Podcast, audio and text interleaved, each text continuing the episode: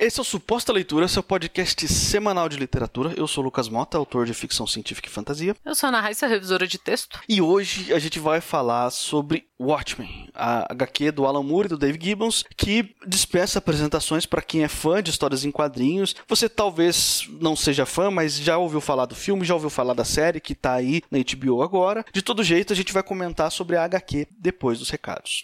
Nosso recadinho de sempre aqui, se você escreve, se você produz texto, ficção, não ficção, qualquer tipo de texto, e você já está com ele pronto, finalizado, você quer apresentar para edital, você quer autopublicação, você quer qualquer coisa que você for fazer com seu texto, se precisar de revisão de copydesk, de edição de texto, nossos contatos estão sempre aqui, é só mandar um alô e a gente conversa. Eu também posso te ajudar com o serviço de leitura crítica ainda está construindo seu texto, terminou o primeiro manuscrito ou o segundo manuscrito, e você pode me contratar para que eu leia e passe um, um parecer técnico, o que, que funciona e o que, que não funciona no seu texto. Posso fazer recomendações de leitura também, enfim, sugestões de como você pode extrair o melhor da sua ideia. Os nossos contatos estão sempre aí na descrição do episódio. Você pode tirar suas dúvidas sobre os nossos serviços ou pedir orçamentos. A nossa HQ de hoje, né, que é considerada uma graphic novel, ela foi publicada entre 86 e 87, então foi publicada em fascículos. Era uma minissérie de 12 edições. Hoje em dia, a maioria das edições são aquela final, com volume único. E no Brasil, ela já foi publicada pela editora Abril, pela Via Leteira e hoje pela Panini Comics. É como o Lucas falou, dispensa apresentações, né? E se você nunca leu e começou 2020 com um papo de Terceira Guerra Mundial, leia porque você vai ver que essa história de Terceira Guerra Mundial não é de hoje. Já tem tempo que rola, desde o final da Segunda, digamos. E hoje eu vou fazer a sinopse porque o Lucas tem muito a falar desse, desse quadrinho. Então eu vou dar aquela sinopse básica. A história é ambientada também na década de 80, quando ele foi publicado, ali por 85, e numa realidade em que os Estados Unidos ganharam a guerra do Vietnã. Então algumas coisas mudaram. O Nixon é presidente pela terceira vez e os super-heróis, né, o que é, são chamados geralmente de vigilantes nas histórias em quadrinhos, que são os fora da lei que combatem o mal e que muitas vezes, como o Batman e outros, são confundidos com, com os caras maus da história e, e perseguidos tanto do lado da, da lei da ordem quanto da, dos bandidos, eles são regulamentados, eles trabalham muitas vezes para o governo.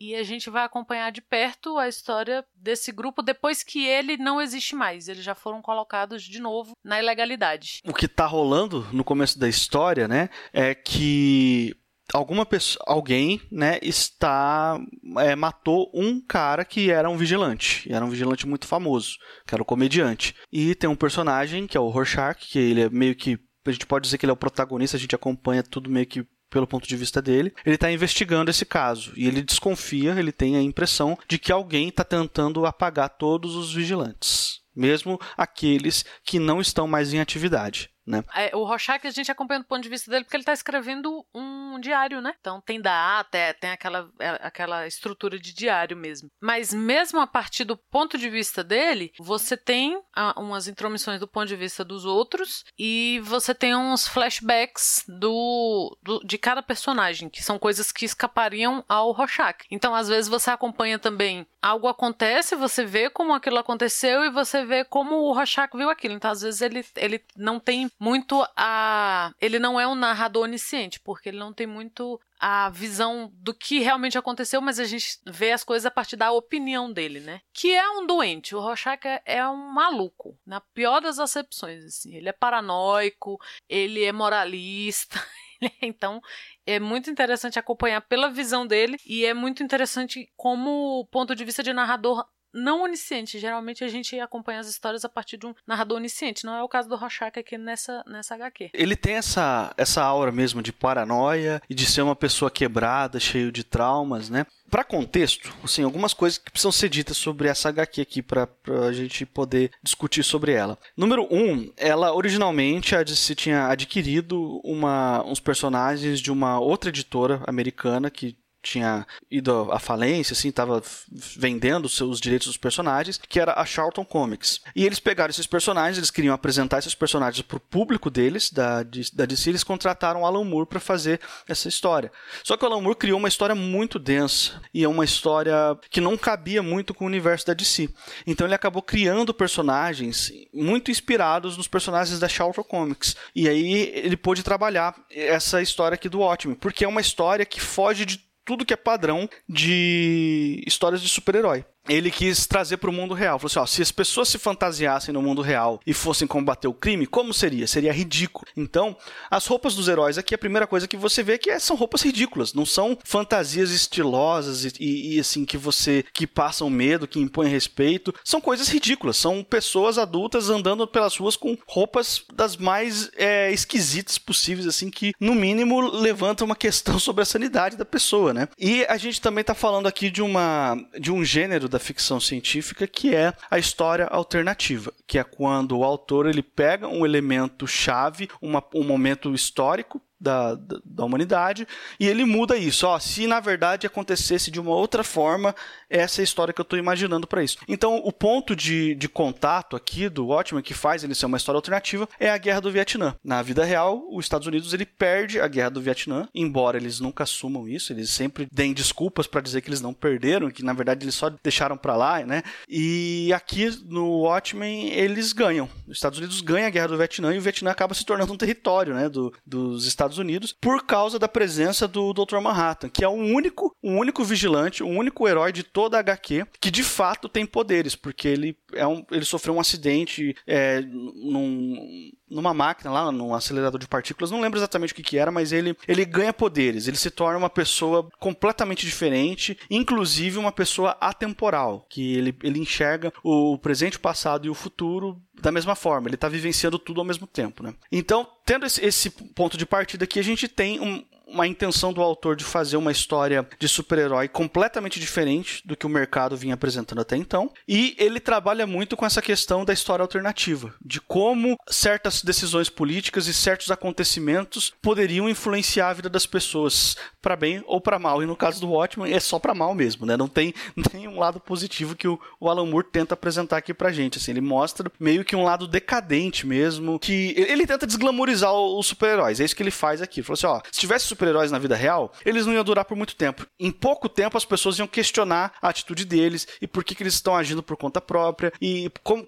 por que, que é a moral deles que vale, entendeu? Por que, que eles decidem quem é o criminoso e quem não é, e eles decidem o que vão fazer com o criminoso, entendeu? Então aqui no, no começo da história já está aprovada uma lei que é a Lei Kine, que é uma lei que proíbe os vigilantes de agirem. E essa lei, ela, ela dá duas opções para os vigilantes em, em atividade. Você pode revelar sua identidade e trabalhar para o governo.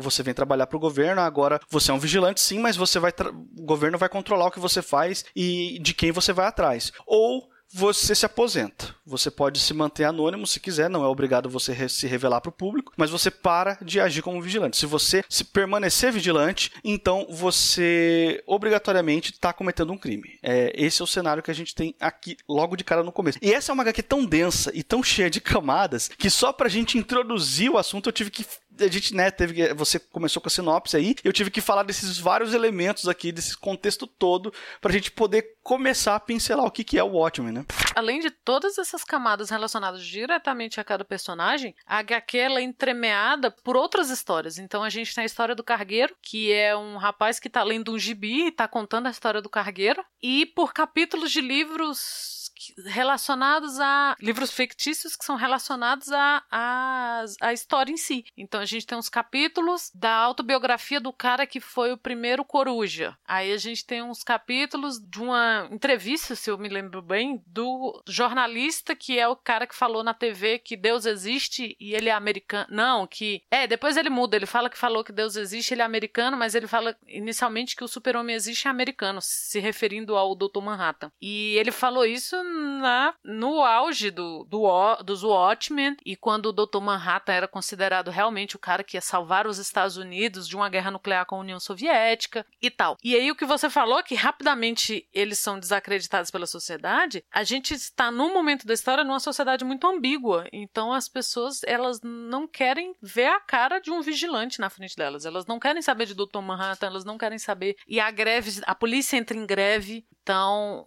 é, a polícia começa a questionar, e é daí que vem o questionamento famoso, né, do quem vigia os vigilantes. Quem que decide o que eles podem e o que eles não podem? Porque eles, eles julgam, executam a pena ali na hora. Então eles estão combatendo o, os vilões. E a gente tem também o grande ponto de virada na, na percepção do, dos vigilantes, porque para você ter um super-herói, você precisa ter um super-vilão. E não existe o super-vilão, sabe? Quando eles estão ali o, o Rorschach, que é muito moralista, ele é muito. Ah, você tem uma arma sem, sem registro, você usa drogas, meu Deus, prostituição, blá, blá, blá. Ele tem muito isso de, de fazer um, uma, um combate moral com as pessoas. E aí eles começam a perceber que os grandes vilões, na verdade, são o, os grandes negociantes de, de drogas, é o próprio governo ou, ou os políticos. Então você não tem uma figura de um vilão fantasiado. Chega uma hora que o Dr. Manhattan fala isso, né? Que a gente estava procurando um vilão fantasiado, mas esse vilão fantasiado não existe. E quando você não tem um vilão, uma, um personificado, sem sombras, sem maniqueísmo, sem. Ele é muito mais etéreo, o ridículo é você que está fantasiado. Talvez o, o ponto forte do ótimo seja justamente essas múltiplas narrativas. Né? Você citou aí o Cargueiro Negro, que é uma segunda narrativa, é uma história de piratas, que, de um gibi que um certo personagem está lendo, e você acompanha essa história. Só que essa história interliga com a própria história principal do ótimo. E esses. Não sei como é que a gente pode chamar. É, material extra, vamos chamar de material extra, mas eles fazem parte da ficção, da história, assim, que são trechos de livros, de entrevistas, tem a, a ficha psicológica do Rorschach que aparece em determinado momento também, enfim tem um monte de material que vai revelando um pouco mais sobre aquele universo e tudo isso conversa entre si. Então, o Watchmen, ele é ele tem uma narrativa é muito muito afiada é o Alan Moore e o Dave Gibbons, o ilustrador, em sua melhor forma aqui, né? Não, não, assim, talvez a gente possa dizer que talvez essa seja a obra-prima do Alan Moore, embora isso seja arriscado falar, porque o Alan Moore ele é tão genial que ele tem muitas HQs muito, muito boas, assim, então é, é difícil apontar uma como a melhor de todas, né? Mas com certeza o Watchmen está entre elas. Se tem mais uma do Alan Moore que seja tão, é, tão boa, tão perfeita, tão redondinha, ele, ele tá ao lado de Watchmen. Assim, o Watchmen merece esse, esse, esse lugar que ele tá aqui. E ele, essa, esse domínio das técnicas narrativas é, é tão grande que você, eu já li três vezes o Watchmen, acho que você já leu várias vezes também, né, Raiz? E a gente, sempre que vai ler de novo, a gente percebe alguma coisa nova. Algum detalhe que, que tinha escapado antes, ou é alguma coisa escondida entre os quadrinhos, ou é alguma conexão que em determinada cena faz com um, um material extra de determinada edição, enfim. Ele tá cheio de coisas que enriquecem pra caramba esse universo e essa narrativa, e é por isso que muitos anos depois dessa HQ ser lançada, a gente ainda tá descobrindo coisas sobre ela e de vez em quando alguém posta alguma lista de curiosidades que nunca foram mencionadas antes sobre o Watchmen em algum lugar, sabe? Então, é um trabalho tão bem feito e tão profundo, tão cheio de camadas, que ele, durante muito tempo, ele ainda vai render descobertas pra gente, né? Se você assistiu The Boys na Amazon e está fascinado como super-heróis não são legais, não são perfeitos, cara, é. Você tinha que ter lido ótimo. Não que The Boys não seja bom, é muito bom, mas assim, não é, não é um argumento novo. Quem trouxe esse argumento novo foi o, o, o Alan Moore. E até hoje o pessoal fica espantadíssimo quando vê uma entrevista com ele que ele fala que super-heróis. Nossa, filme de super-herói é coisa para retardado. E Cara, as pessoas se chocam, mas se você vê o que ele fez nesse livro, você entende o que ele quer dizer. E ele mete o pau mesmo, ele fala que, que, que é uma vergonha os, as maiores bilheterias serem filmes da Marvel, serem filmes de herói, porque isso só mostra como a nossa sociedade tá imatura, não sei o quê. Aí as pessoas ficam assim, ah, o Alan Moore tá ressentido. Cara, não é ressentimento. Se você conhece o que ele faz no Watchmen, e tem outra, ele trabalhou com, com heróis, claro, outras vezes, com o Monstro do Pântano, que é brilhante, brilhante, brilhante, a, a série do Monstro do Pântano do Alan Moore, o V de Vingança, mas no Watchmen ele tá, assim, ó, no, no pico porque ele, ele mostra isso, assim. Não é uma história de herói com uma certa profundidade. É uma história sobre a nossa sociedade com várias camadas, com várias. Sabe, a gente já falou outra vez aqui, outras vezes no podcast, de que é, é um amadurecimento para o leitor perceber que você não precisa concordar nem gostar do personagem para perceber o quanto que ele é bom. Tá aqui, cara. O comediante é para mim, pessoalmente, assim, é uma desgraça de personagem. O Rorschach, ele é um doente. E, e eu, você não pode deixar de achar brilhante, de achar nos personagens, sabe? E a discussão que ele traz a questão da guerra que você mencionou mais cedo, que é esse medo da guerra, né? Por isso que eu mencionei no início as pessoas, ah, terceira guerra mundial, você viver numa sociedade que está na iminência de uma guerra nuclear transforma aquilo numa guerra fria muito mais poderosa do que a guerra fria que a gente viveu realmente, né? Não a gente, a gente, nós éramos muito novos, mas as pessoas mais velhas que a gente tinham a noção da, da atmosfera que isso cria, sabe? E tá, tá aqui também. E tá aqui a, a ideia de que Cara, justiça não funciona bem e mal, o certo ou errado, a moral contra a moralidade. É, você pode puxar qualquer tipo de discussão a respeito de uma construção social qualquer a partir do Watchmen e, da, e do que foi dado ali pelo Alan Moore e o Gibbs. Eu queria falar especificamente do personagem do Ozymandias. O Ozymandias aqui ele é apresentado como o herói, entre aspas, perfeito. É o cara que não tem um lado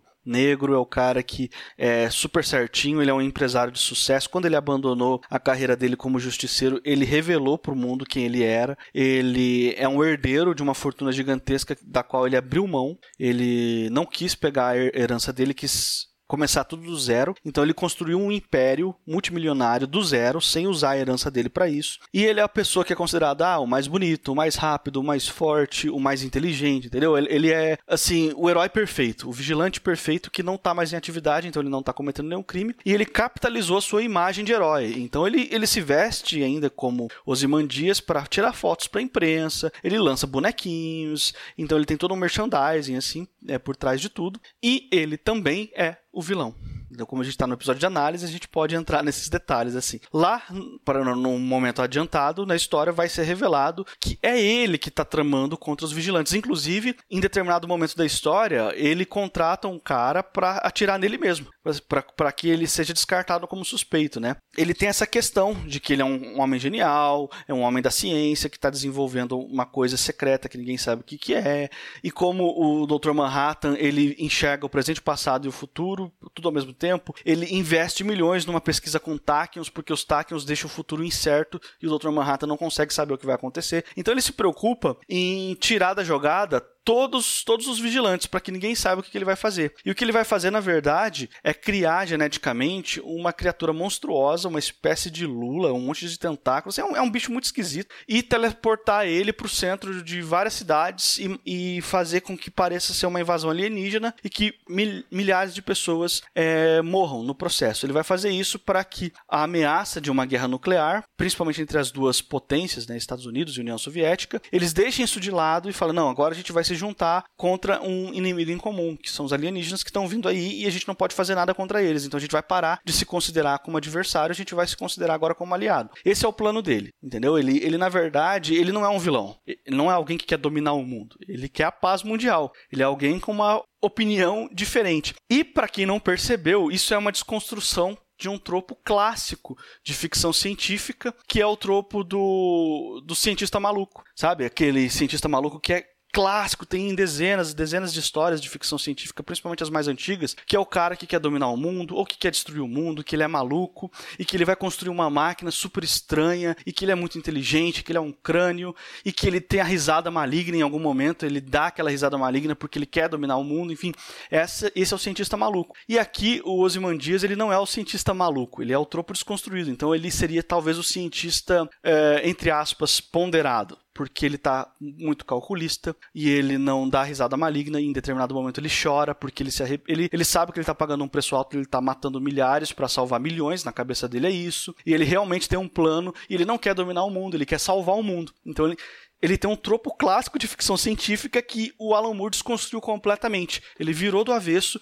e transformou esse personagem num vilão, mas na verdade ele estava, no fim das contas, tentando salvar o mundo de uma ameaça nuclear. Esse era o plano dos Imandias desde o começo. Assim. Eu acho isso talvez a sacada mais genial dessa HQ. Tem uma hora que o jornaleiro, a, a figura do jornaleiro, ela é frequente no, no, livro todo. E tem uma hora que quando é noticiado que um cara tentou matar o Osmandias, blá, blá, é, o jornaleiro fala: Meu Deus, quem tentaria matar um homem perfeito? como o Adrian, não sei o quê. Cara, é, é tão bem construída essa persona dele, do cara perfeito, que as pessoas realmente acreditam que ele é perfeito. Todos os outros vigilantes são bandidos, são carniceiros, são não sei o quê. O Adrian é perfeito. Ele é perfeito, ele é altruísta, ele é um cara que criou sua fortuna do nada, cof, cof, cof, né? Depois de ter saído na largada lá na frente. Então ele doou toda a sua fortuna e reconstruiu tudo do zero e tal. Então ele é, ele é o único, nem o Dr. Manhattan é visto com tanta parcialidade, com tanto carinho pelo público, nem o Dr. Manhattan, é o Adrian. E ele vem de brinquedo. Ele é a própria Disney.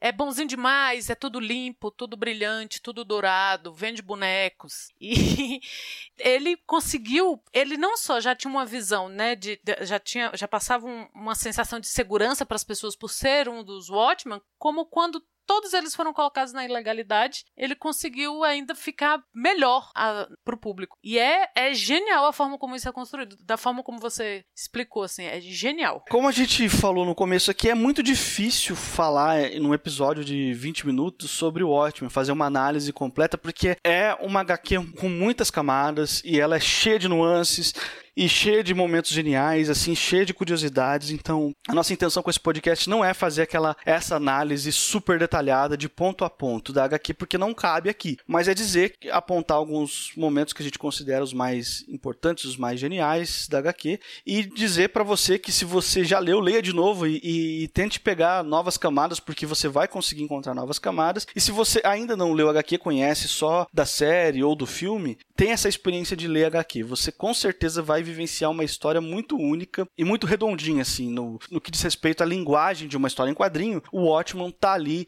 no limite da perfeição, eu posso dizer assim, né? Sem qualquer exagero. E estamos chegando ao fim aqui desse podcast. Se por um acaso esse aqui é o primeiro suposta leitura que você está ouvindo, eu quero te lembrar que esse aqui é um podcast semanal, toda quarta-feira, um episódio novo sobre algum tema relacionado ao universo literário. Não se esqueça de assinar o nosso feed no agregador da sua preferência e receber todos os episódios aí toda semana. A gente está no iTunes, no Castbox, no Spotify em vários outros. Tem um link para tudo isso daí na descrição do episódio. Nós também estamos nas redes sociais. Se quiser encontrar a gente no Twitter, no Instagram, é arroba suposta leitura. Se quiser mandar um e-mail para a gente, é suposta leitura gmail.com. Eu sou o Lucas Mota, você me encontra no Twitter e no Instagram no arroba mrlucasmota. Sou Ana Raíssa, eu também tô no Twitter, é Ana Raíssa, tudo junto com dois N's, dois R's, dois S. E na semana que vem a gente tá de volta.